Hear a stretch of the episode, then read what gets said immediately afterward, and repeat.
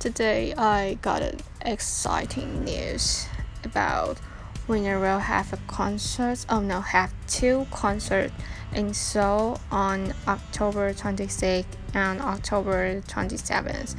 Oh my god, I do like to go there, but I'm just start my college life, so I'm afraid that my mom will not let me go.